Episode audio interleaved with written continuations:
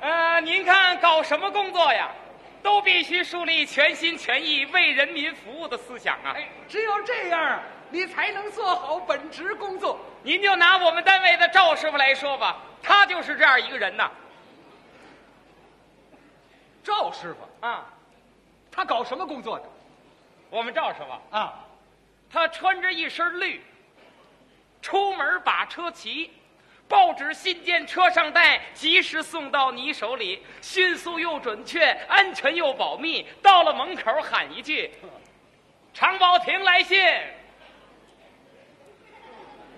我的 信，行，”给您信，捎来捎来。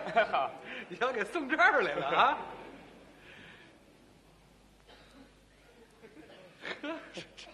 信里一定写的都是高兴的事情。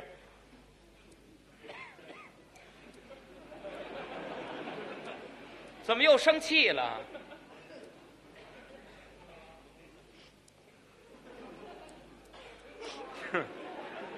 又难过了。不是，我说你怎么回事儿？一惊一乍的。这不看信呢吗？哦，那么信里写的什么呀？什么也没有，怎么什么没有呢？你什么也没给我呀？哦，对了，我这不是给你介绍一下我们赵师傅搞什么工作的吗？ 他是一位人民的投递员，嗯，对。哎，你没见过我们赵师傅吧？没看见过。我们赵师傅是共产党员，五十多岁，哦个头不算太高，红红的脸膛。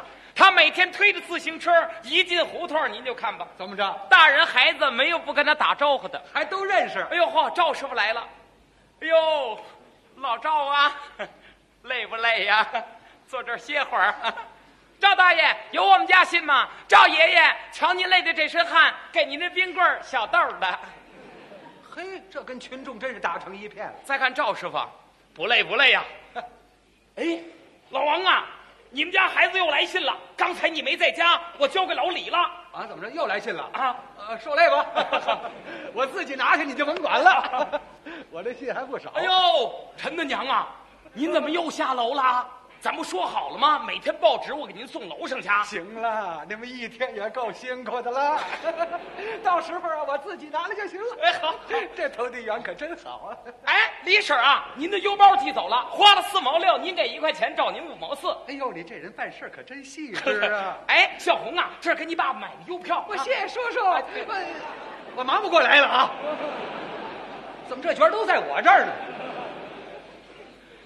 我这意思是向同志们介绍一下啊，我们赵师傅的服务态度。可真负责任，嗯，连邮票都给人送。啊，就跟你这么说吧，只要有利于群众的事情，我们赵师傅从来不怕麻烦。嗯，多年以来，他认真学习马列主义毛泽东思想啊。他把投递一份报纸、一封信件、一个邮包、一张会单，都提高到执行毛主席革命路线的高度来认识。你看人家看的就是远呐。我们赵师傅经常对我们说嗯，：“哎，我们可不能小看这一封信呐、你知道这一封信有多大分量啊？ 一封信还有多大分量啊？我看最多就二千五。这个看法不对。一封信那就是一颗心呐、啊，一封信，一颗心，封封信重千金。投递员和全国人民心连着心呐、真是这样。正因为我们赵师傅对自己的工作有着深刻的认识，所以二十多年以来，我们赵师傅从来没有错投过一封信，哦，而且经过他的手呢，还投出二百多封错信、难信、怪信、乱信，那真是做到了万无一失等会儿，啊！这个信不就是平信、航空信、挂号信吗？嗯，怎么还有错信、难信、乱信、怪信？有这类信，什么叫错信错信呐、啊？就是有的信件人名儿写的不清楚，或者地址呢写的不详细。你具体的说说。比如说吧，啊姓万的，有的人给写成姓方的了。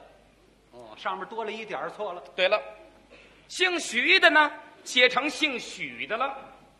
二十五号写成五十二号了，华安街写成平安街了，袜子胡同儿写成帽子胡同儿了。 这整个掉个儿了，这这这是，这不都错了吗？错信，哎，难信呢。难信呐，啊就是有的同志写信呐，啊，他不知道对方的具体的地址和门牌，那怎么办呢？他只是凭他的印象啊写的。嗯，您就拿这封信来说吧，怎么写的？上面写着“寄天津市黄家花园儿东口切面铺对过儿自来水管子旁边儿小绿门北屋于奶奶收”。这费多大劲呢？这 个你这这送的难不难呢？这个是够费事的。难信吗？怎么还有乱信呢？乱信呐，就是这封信写的特别乱。有吗？我就接过这么一封信，哦，上面写着“寄天津大理胡同八号吕堂收这我挺清楚。”。不，他这封信字写的特别乱，怎么个乱法？他又是竖着写的。大理胡同那里呀、嗯他写的特别长，啊，嗯，挺长的。好，整个分开了。嗯，阿拉伯那八字啊，他给写离开了。哦，也离了。双口的吕又写分家了，吕堂俩字儿一看跟仨字儿一样。这封信你要再念，那就不对了，那就成什么了？那就成了继天津大木子胡同零零号口口堂收， 有叫口口糖 的吗？是。你说我们赵师傅一看这封信呐，马上明白了他明白了啊！你是问这封信吗？啊？这就是八号老吕家的， 哎，怎么赵师傅一看就知道？太知道了，就在我们那片头地区啊。啊赵师傅对每家每户了解的非常清楚。哦，你像哪家姓什么，哪家叫什么，哪家双职工，哪家军烈属，哪家有几个孩子，孩子小名叫什么，甚至连铁蛋老舅的二大爷最近来没来，赵师傅全知道。这了解的太详细了。那当然了，哎，刚才你说还有怪信，怎么回事？怪信呐、啊，就是在信上他画图还有带画画的有啊。您就拿这封信来说吧，啊？上面就写着两个字什么呀？ “天津天津，”，底下呢嗯，画俩道儿当中写了个阿拉伯的三字儿，里边还点了个点儿。什么地方？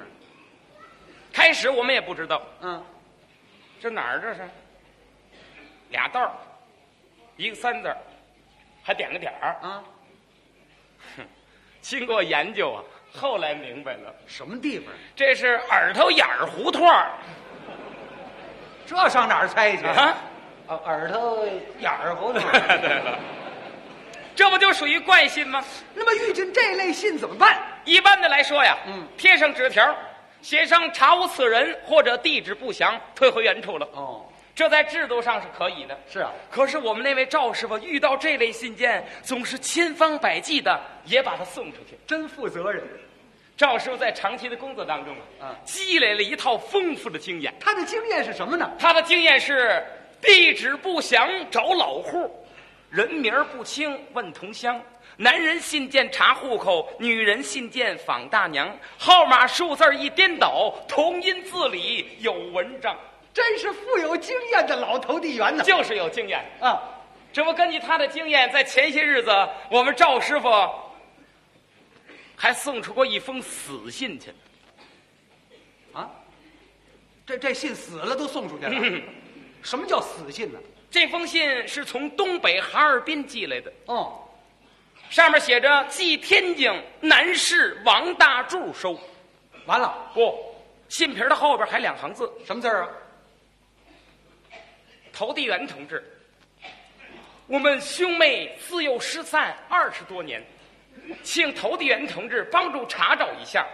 次之敬礼，王小菊。哦，这是妹妹找哥哥。”就这么一封信。可是南市地方大了，嗯你哪儿给他找去？我也这样想啊啊！可是我们赵师傅不这样想。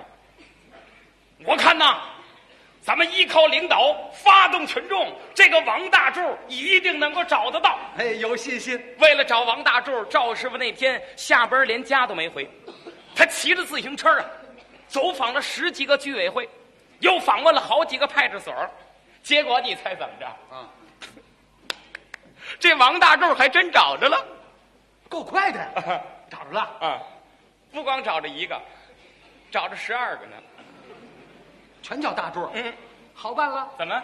看看十二个里头哪个是要找那个呀？问了，一问这里头有三个八十多岁的， 那不对，他们自幼失散二十多年，这个人最多三十多岁，还有四个六十多岁的。那也不对。哎，还有五个呢，那五个啊一问最大的八岁，最小的刚会走，十二个全白找了。 就是。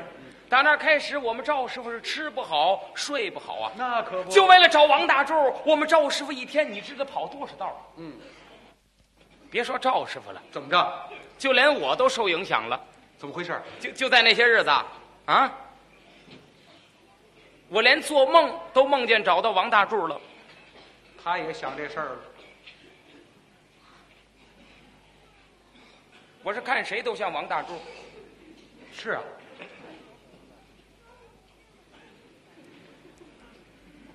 连你我看都像大柱。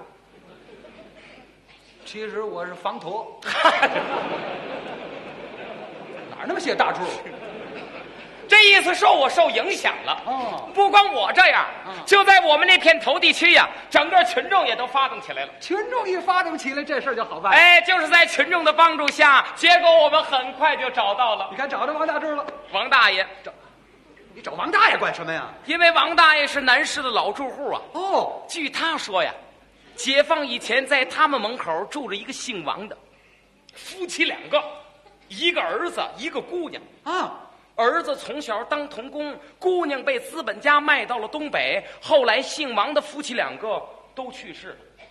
那都死了，没地方找去了，有线索，怎么了？据说当童工的那个人呐，现在仍然在天津工厂工作。那你们就工厂找去。就根据这个情况啊，啊，赵师傅又跑了很多的工厂，怎么样？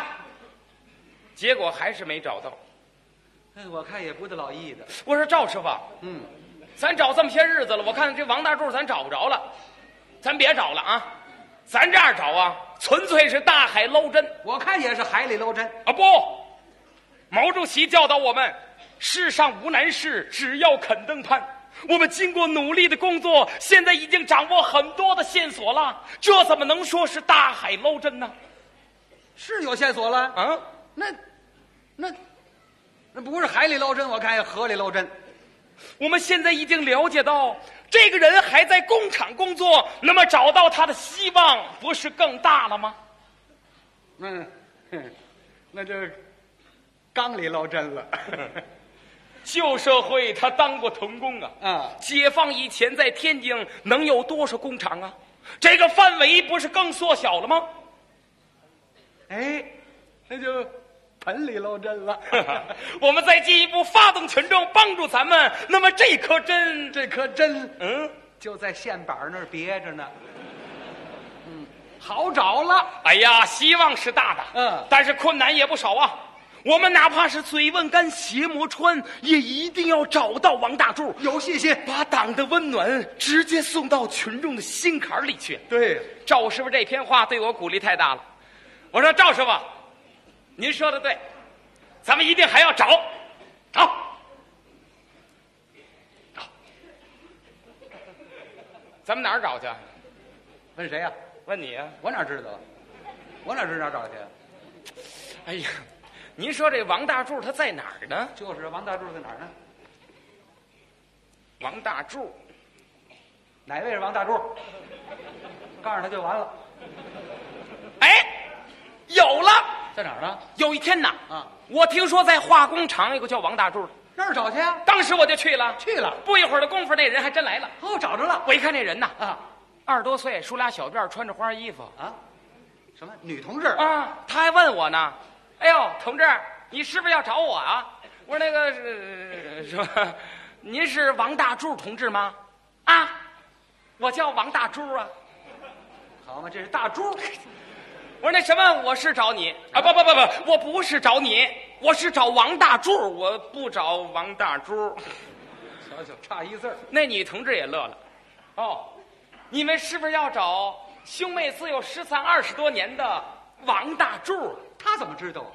刚才你们单位的赵师傅已经来过了赵师傅也来了，啊，这不又上机械厂了吗？上机械厂干什么去了？在那儿有个姓王的同志，和你们要找的这个人情况差不多。哎，有线索。我一听这太好了啊！哎呦，我说我也找赵师傅去，再见吧，大周同志，谁呀啊，不是那个大周同志啊。